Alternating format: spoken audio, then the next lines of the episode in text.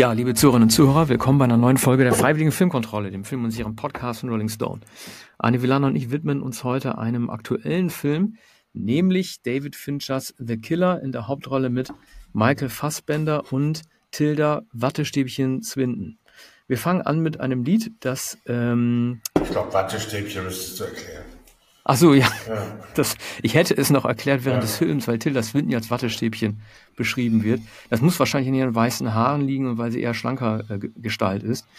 Ähm, zur Einstimmung ein Lied von den Smiths, denn Michael Fassbender als Killer hört auch schließlich die Smiths, nämlich How Soon Is Now.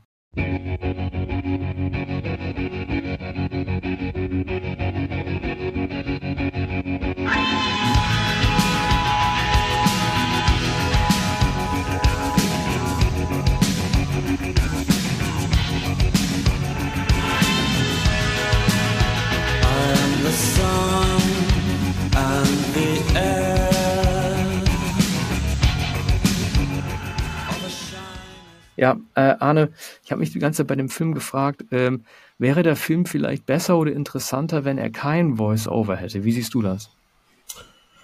Ja, das ist äh, schon die entscheidende Frage bei diesem Film. Denn dieses bedeutungsschwangere äh, Pseudo-Hardboiled Voice-Over äh, des Killers Michael Fassbenders äh, macht den Film, finde ich, äh, noch banaler, als er ohnehin schon ist. Ähm, das Drehbuch basiert auf einer, ähm, auf einer Comic-Reihe, die in Frankreich erschienen ist, wurde adaptiert äh, von dem Drehbuchautor, der Seven vor vielen Jahren gemacht hat. Äh, Brad Pitt sollte eigentlich die Hauptrolle spielen. Es wurde dann äh, Michael Fassbender der ähm, fast den gesamten Film über zu sehen ist. Vor allem ist aber seine Stimme zu hören in, äh, als Voice-Over. Und äh, im Deutschen ist das eine, wahrscheinlich auch in, in, der, äh, in der Originalversion, eine sehr ruhige, gesetzte Stimme, die ganz bedeutungsschwanger äh, die Grundregeln des Lebens und Arbeit und der Arbeit eines, eines Killers schildert. Also vollkommen rational, ähm, unemotional. So, was der Film nun aber zeigt, ist genau das Gegenteil. Der Killer macht alle möglichen Fehler gegen seine eigenen Regeln, so dass es fast schon eine Komik hat, die man bei Filmen von David Fincher natürlich eigentlich nicht kennt. Also alles, was wir sehen, widerspricht den goldenen äh, Regeln, die, die Fassbänder aus, äh, Fassbänder aus dem Off spricht. Und dadurch entsteht eine möglicherweise unfreiwillige, vielleicht auch äh, beabsichtigte Komik. Ja, sie steht ja vor allen Dingen auch dadurch, dass er den entscheidenden Schuss am Anfang des Films äh, versemmelt, indem er eine Unschuldige tötet. Deshalb habe ja. ich ja gedacht, wie wäre der Film denn eigentlich, wenn er kein Voice-Over hätte? Weil er spricht ja sehr selbstbewusst von der Ruhe, die er ausstrahlt, dieser buddhistischen Ruhe, mit der er sich auf seinen äh, Schuss vorbereitet und dem Puls, der unter 60 gehen muss, damit ja. er trifft. Und wenn er, wenn man ihn da nicht hätte reden, dann wäre das vielleicht sogar fast noch interessanter, weil man dann, man neigt ja schon vorher zu denken, dass irgendwas schief gehen könnte, weil er so selbstbewusst ja. ist. Aber wenn man ihn nicht hören würde, sondern einfach nur konzentriert sieht, auch seine Verkleidung äh, als Deutscher, wo er sagt, man wird nicht angesprochen. Also auffälliger im Sommer rumlaufen als diesen Rentnerlook. Ganz genau. Das, das geht eigentlich ja. gar nicht. Ne? Er macht einiges, mhm. ja, er macht einiges richtig. Er fliegt immer Economy statt Business. Also er tut nicht so, als wäre er reich. Ja, aber, aber selbst wenn du und ich Killer wären, würden, wüssten wir das oder? Ja, ich müsste schon wissen. Äh, wird ja vielleicht auch ähm, entdeckt, weil er die, ähm, die Aliasse, die er wählt, ich weiß gar nicht, ob Alias, Plural ist von Alias, also die Decknamen, das sind ja alles so äh, Sitcom-Figuren, ne? Und das ja. zieht der so dieses äh, so Das beste Lou Grant. Lou Grant, der zieht das dann auch so durch. Und ich bin mir nicht sicher, ob man nicht gerade über die Tatsache, dass man auffälliges Muster zeigt in der Auswahl seiner Decknamen, nicht vielleicht doch, doch auffangen konnte. Ich will nur mal kurz zu der Musik sagen, ne? Ähm, ich finde, die Tatsache, sich für eine Band zu entscheiden und die durchzuspielen, ich weiß gar nicht, ob es teuer ist, Smith-Songs zu kaufen und einzubauen, die finde ich an sich nicht schlecht, aber ähm, jeder kennt ja von How Soon Is Now, was wir, was wir eingespielt haben, diesen Gitarreneffekt, den Johnny Marr spielt. Und äh, der ist doch sehr, sehr plakativ gegengeschnitten mit der Anfangskiller-Szene, als er versucht, den Mann und nicht die Prostituierte vor die ja. Kamera zu kriegen. Ja. Generell entscheidet sich ähm, Fincher oder entscheidet sich Fassbender und Fincher, Fassbender ist ja Smith-Fan, fast nur für die großen Hits. Heaven Knows I'm Miserable Now, dann natürlich Girlfriend in a Coma, weil seine Frau, Frau ja geschlagen ja, wird. Am Anfang das, hört, hört, man einmal Well I Wonder, hört man einmal, aber ansonsten ist, wird auch sehr, sehr suggestiv auch mit den Zeilen von Morrissey. Mhm. Ja, es ist ganz schlecht gewählt. Also man glaubt keine Sekunde, äh, dass Fassbender, dass der Killer äh, Songs der Smiths hört. Ist auch sehr untypisch für einen Film von äh, Fincher. Wie immer äh, in grün gehalten, ganz kalte, stilisierte äh, Bilder. Orange and Teal. Ja, ein, ein Widerspruch äh, gegenüber die, den Songs von, von Morrissey und Marr, die, die man da äh, hört. Ähm, und das Suggestive, naja, äh, ja, es gibt einen Zusammenhang zwischen äh, dem, dem Inhalt der Songs ähm, und äh, den, den Bildern oder dem, was da erzählt wird. Aber äh, das ist natürlich sehr aufdringlich. Man denkt dann doch immer, worum geht es in I Wonder, worum geht es in äh, House Soon Now, worum geht es in äh, Heaven Knows I'm Miserable Now. Dann findet man den Zusammenhang, verliert dann aber den Kontakt zu dem Film. Noch etwas anderes. Äh, die, die Killergeschichte, die hier erzählt wird, wurde immer und immer wieder in, in besseren Filmen erzählt. Blast of Silence äh, wohl der erste Film äh, dieser Art, na, auch ein Film noir schon in, in den 40er Jahren. Blast of Silence von 1960, ein B-Movie, dann Der Schakal von Fred Zinnemann, sehr berühmt, und natürlich ähm, äh, Der eiskalte Engel von Jean-Pierre Melville. Ähm, Fincher verdankt alles, auch das Grüne, die, die grüne Farbe Jean, äh, Jean-Pierre Melville. Ja.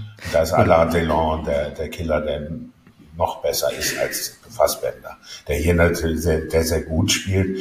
Ich habe in einigen Besprechungen gelesen, dass das Verhärmte, das, das Schlangenäugige und, und die, die, das Mürrische und die, äh, das, das Unbewegte äh, seien äh, Qualitäten, die Fassbender hier einbringt.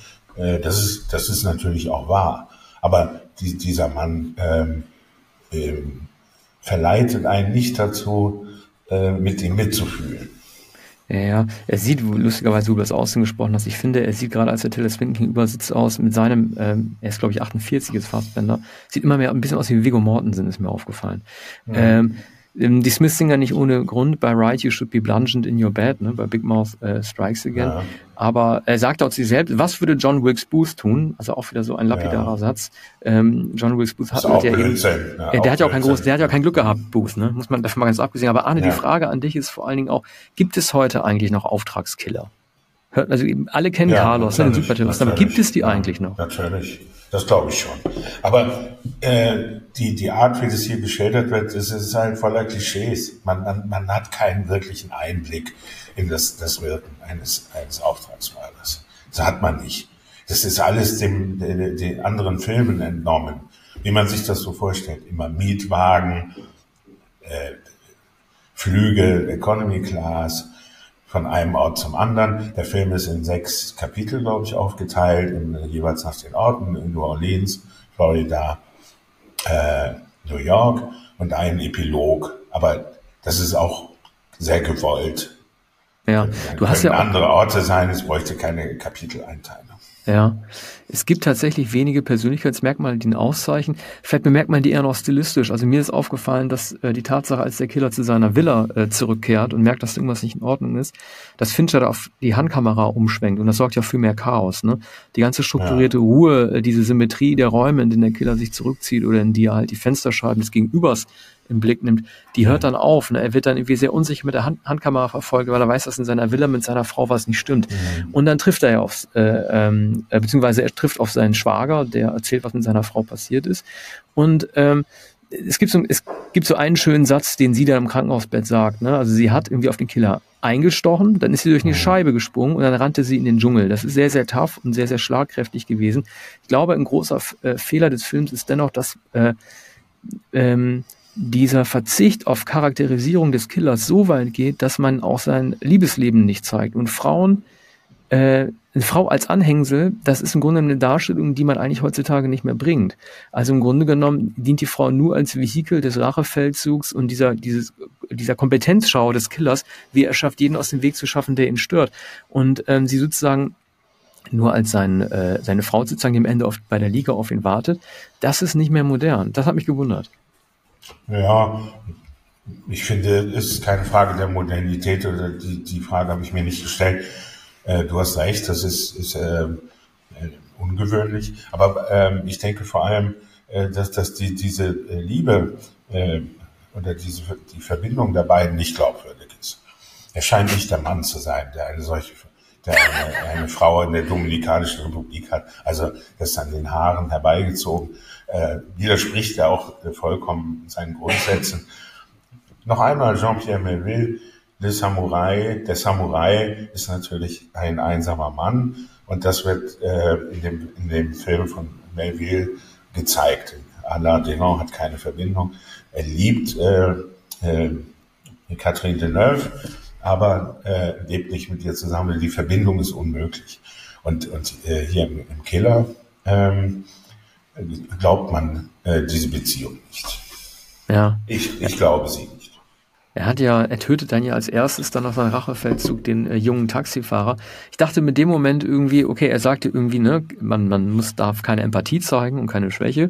Aber ich habe das Gefühl, als er diesen, als er diesen Jungen umbringt, äh, von dem Zeitpunkt ist sein Leben auch ein bisschen verdammt. Denn ich bin mir nicht sicher, ob man diesem Prinzip so folgen sollte. In dieser kleine Junge, äh, der kleine Junge, dieser vielleicht minderjährige Taxifahrer, der ja. ist eine, wirklich eine arme Sau. Ne? Er hält sich, äh, hält sich auch nicht daran, denn ähm, die, die Sekretärin äh, des Chefs, den er umbringt, äh, die bringt er zwar um, aber sie hat, sie bittet ihn darum, es wie einen Unfall aussehen ja. zu lassen, wie einen Treppensturz, damit ihre Familie die Versicherung bekommt.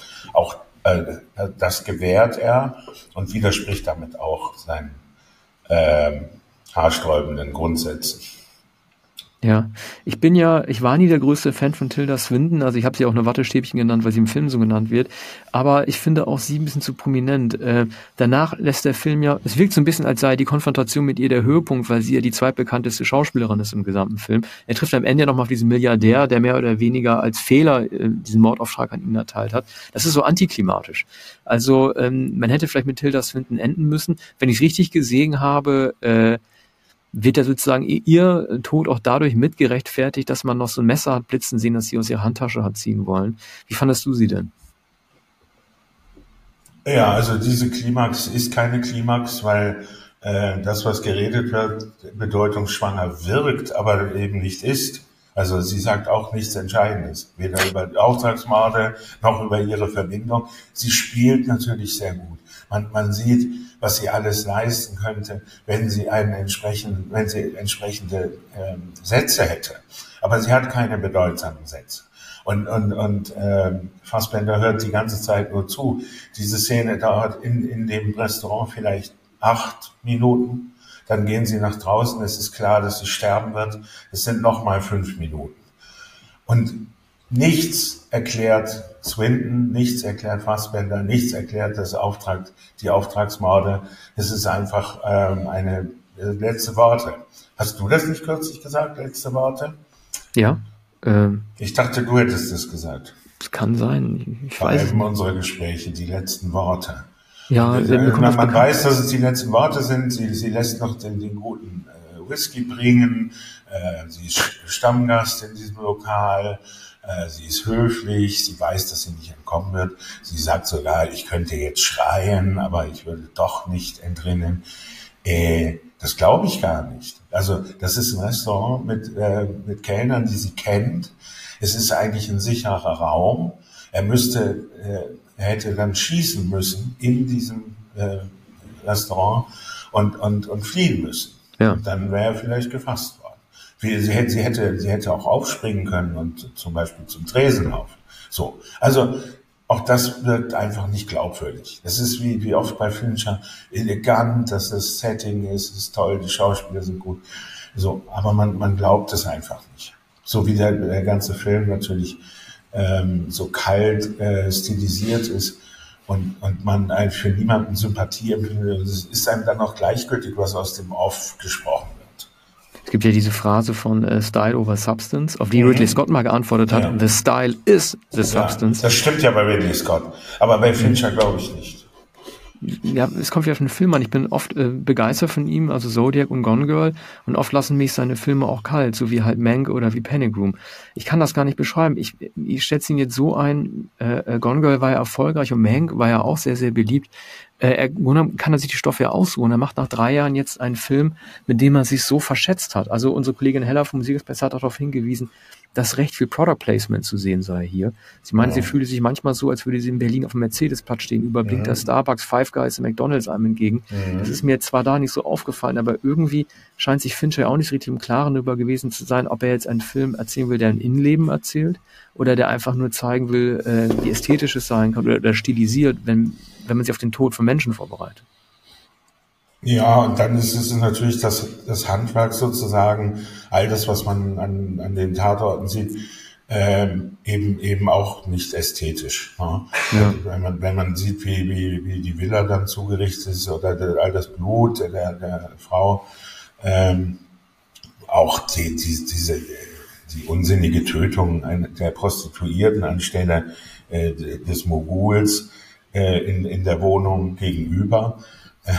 Damit beginnt ja der Film. Also ja. mit, mit, diesem, mit diesem unglaublichen Unfug, dass dann äh, immer das mit diesem mit dem Puls, der dann auf 60 oder was äh, herabgesenkt werden muss und dann erschießt er die Prostituierte. Man, man ahnt es ja schon. Ne? Man ahnt es ja schon, wenn, wenn das fünf Minuten, wenn fünf Minuten gegen die Wohnung gegenüber beobachtet wird und dass er dann natürlich genau in dem Moment schießt, da, da sich die Prostituierte ans Fenster stellt. Aber ist das nicht komisch? Warum müssen Sie das Killer eigentlich immer so ungemütlich machen vom Fenster? Ja, Der ist immer tagelang da. Immer hinlegen ja. auf, auf, auf, auf eine Trage oder auf einen, äh, auf einen, einen Divan. Ich muss dann immer an den Film von Clint Eastwood denken, mit dem Scharfschützen, den Bradley ja. Cooper spielt, äh, diesen, ähm, diesen dekorierten ja. Scharfschützen, der aber dann später selber umgebracht wird. Dieser Sniper, oder ich weiß gar nicht, wie der hieß, äh, das war ganz gut gemacht. Der hat sich ja immer da in seinem Fenster umverbunkert. Man sah man so richtig durchgeschwitzt im Matratzen und daneben so Essenspackungen, weil das ist das eigentliche Leben. Du musst die ganze Zeit da lauern, legst dich ab, schwitzt und legst deine Essenstüten umhin. Ich meine, der Killer will natürlich keine Spuren hinterlassen, aber man sieht ja auch, wie er nach dem misslungenen Attentat äh, wirklich alles so wirklich überordentlich entsorgt in ja. allen 50 verschiedenen Ecken von Paris. Ich weiß nicht, ob das notwendig gewesen wäre. Man sieht es übrigens äh, genau solche äh, Szenen, äh, Scharfschützen in, in den Bonn-Filmen. Auch ja. zuletzt in den ähm, äh, in, in, den, in den letzten Filmen, da wird immer genau die Vorbereitung gezeigt, immer der schwarze Anzug, die Präzision. So offenbar äh, sieht man gern diese Präzision des Scharfschützen. Das ist, ist ganz seltsam, dass, dass das immer, immer, immer gezeigt wird und nicht, dass wie zum Beispiel noch in den ähm, John, Le, John Le Carré Verfilmungen der späten 70er Jahre ähm, das schmutzige Geschäft des Tötens. Ja, warum sagt er eigentlich am Ende, äh, jetzt ist er doch einer von vielen? Ich habe es irgendwie nicht ja, verstanden. Das äh, ist mir auch unbegreiflich. Also was soll da die Pointe sein? Also man kann nur man kann nur rückblickend von einem Lebensweg sprechen. Ja, das stimmt. Ein Lebensweg ist ein Weg, den man gegangen ist. Und, und aber dann der, der letzte Satz: also Man ist nur einer von vielen, wie ich. Ja. Statt ein Auserwählter. Statt ein Auserwählter. Ah ja, okay, das sieht an. Äh, vielleicht abschließend unsere Rolling Stone Bewertung. Ich gebe dem Film 2,5 Sterne. Ja, äh, ja, zweieinhalb. Zweieinhalb. Zwei. Mhm. Gut, dann äh, bedanken wir uns bei euch äh, fürs Zuhören und bis zum Vielen nächsten Mal. Bis bald. Tschüss.